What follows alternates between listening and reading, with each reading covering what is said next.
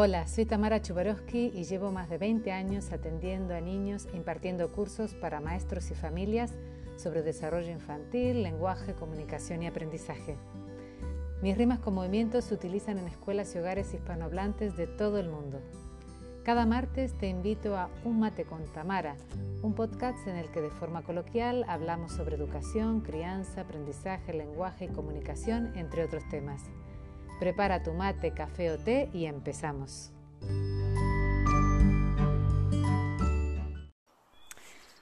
Hola, hoy voy a hablar sobre adolescencia. Últimamente me habéis preguntado bastante sobre este tema y como la verdad es que entre tanto mis hijos ya han pasado esta etapa, es algo que cada vez me resulta más familiar porque he experimentado la adolescencia tanto con ellos como a través de la observación de todo su grupo de amigos y de compañeros. Así que a por ello vamos. Vemos que es una etapa en la que se ponen las cartas sobre la mesa y se evidencia cómo ha sido la educación tanto en casa como en la escuela. Se agudizan eh, muchas tendencias emocionales, patrones de conducta, etc.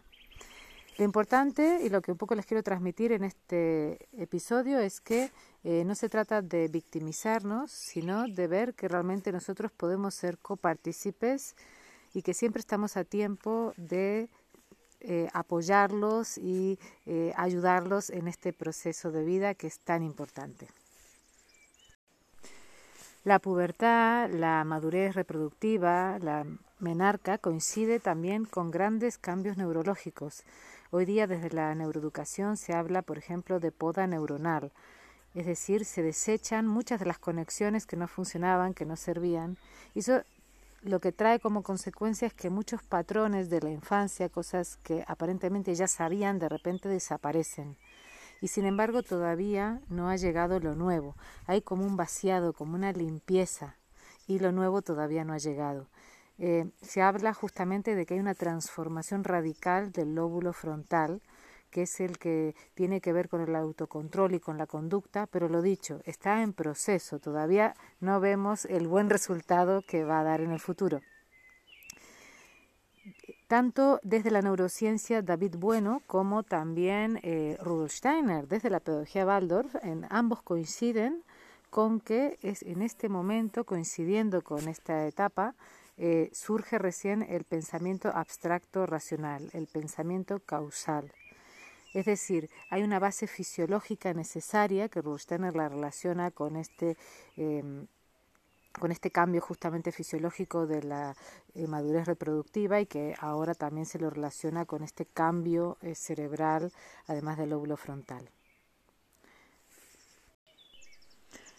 Ben Ruff en los seminarios de pedagogía de emergencia, que es dentro de la pedagogía Waldorf, la pedagogía que justamente se ocupa, ayuda a los niños y a los jóvenes a superar el trauma, él justamente nos recordaba cómo esta etapa eh, es una etapa en la que los pubertereños, los, los adolescentes jovencitos, tienen una gran capacidad de crítica y son capaces justamente de ver la paja en el ojo ajeno, sin embargo todavía no maduró la capacidad de ver la viga en el ojo propio.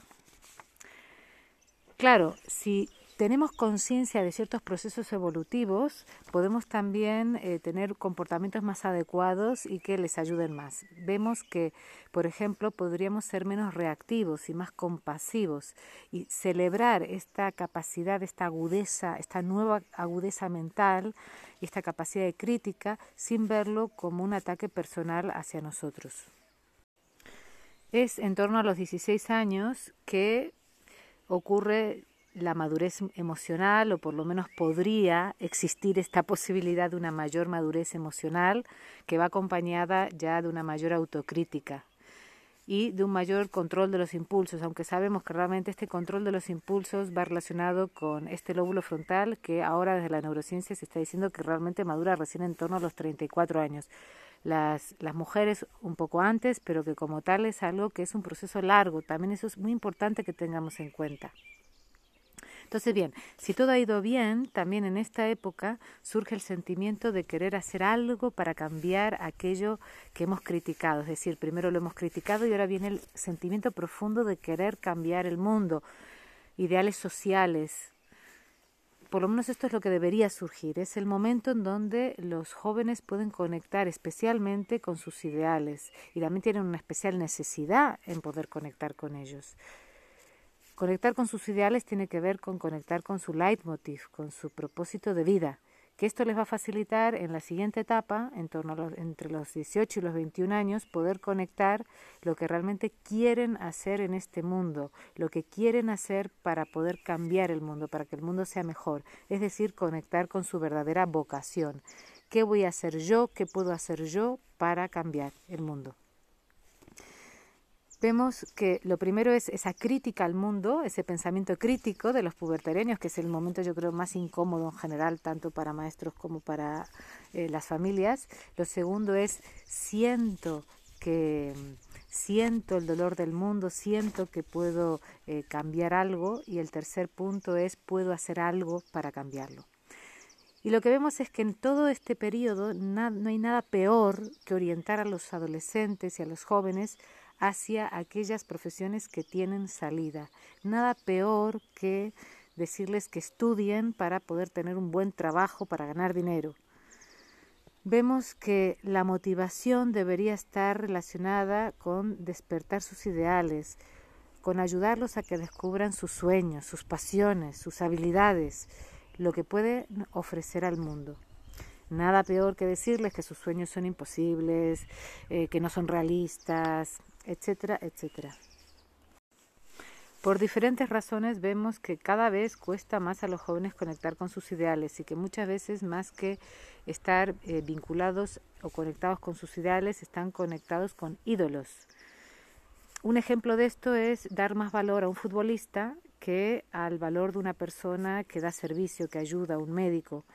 Y justamente interesante es que en este momento especial de crisis eh, eh, traído por el coronavirus está dentro de los factores que a nivel de la sociedad están empezando a cambiar, por suerte.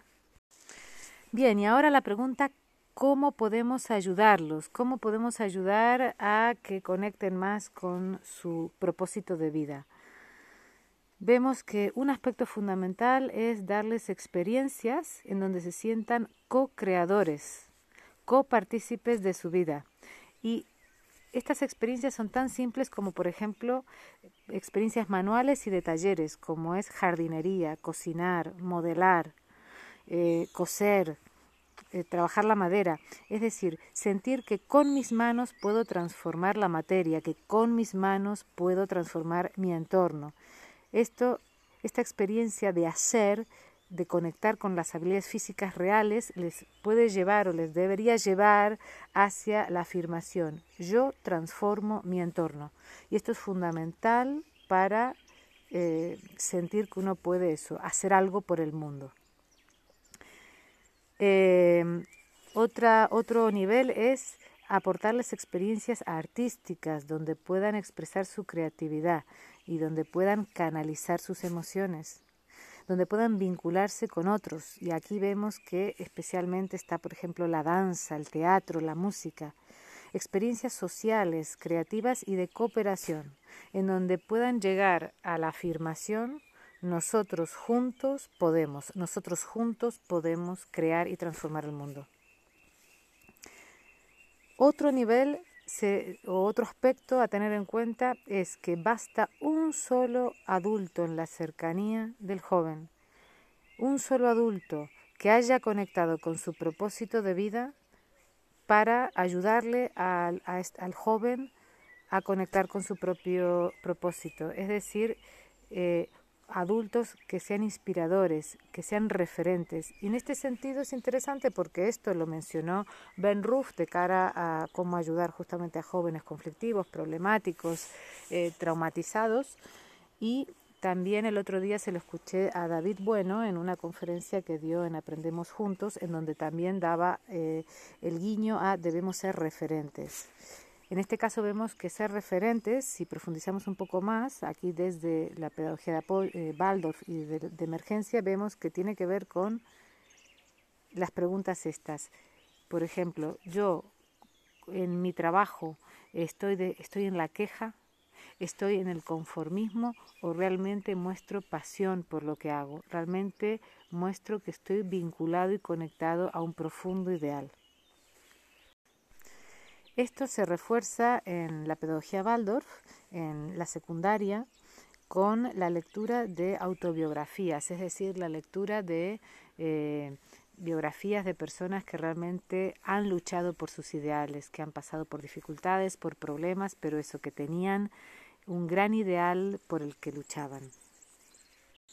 Otro aspecto a tener en cuenta es que es recién en la adolescencia en la cual realmente podemos de verdad entrar en un diálogo reflexivo con los jóvenes y tanto en grupo como a nivel individual ayudarles eso a reflexionar y a través del diálogo ayudarles a resolver los problemas y los conflictos.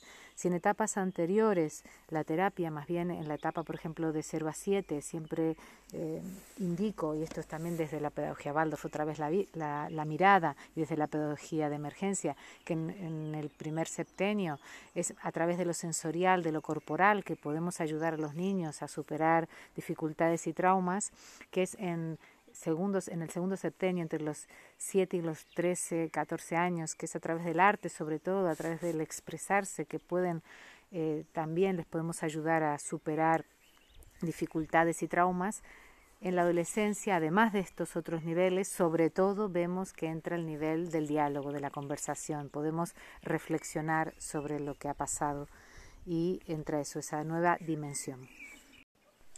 Vemos que estas herramientas, recursos, ideas o como quieras llamarlo, como son las manualidades, los talleres, el aspecto artístico, el diálogo, ser referente y la lectura de autobiografías, todo esto que está muy integrando en la pedagogía Waldorf, espero que te sea de gran inspiración, porque vemos que realmente son elementos que se pueden integrar eh, sin problema, creo yo, tanto en la escuela como en casa. La crisis eh, ha puesto patas para arriba todo. Las crisis en general ponen patas para arriba todo, todo y a su vez significan siempre una oportunidad, una oportunidad de cambio, de transformación y de crecimiento. Hoy día, de hecho, que dicen los psicólogos que la adolescencia actual no tiene crisis y que ese es uno de los problemas, que están muy acomodados y que eso da cierto estancamiento. Ahora lo que podemos ver es que la crisis actual, la crisis exterior, puede ser la oportunidad, es una oportunidad. Vemos que es también la oportunidad de reconectar con lo que realmente les corresponde, con su propósito de vida. Más que nunca, ahora mismo, ninguna profesión garantiza el éxito.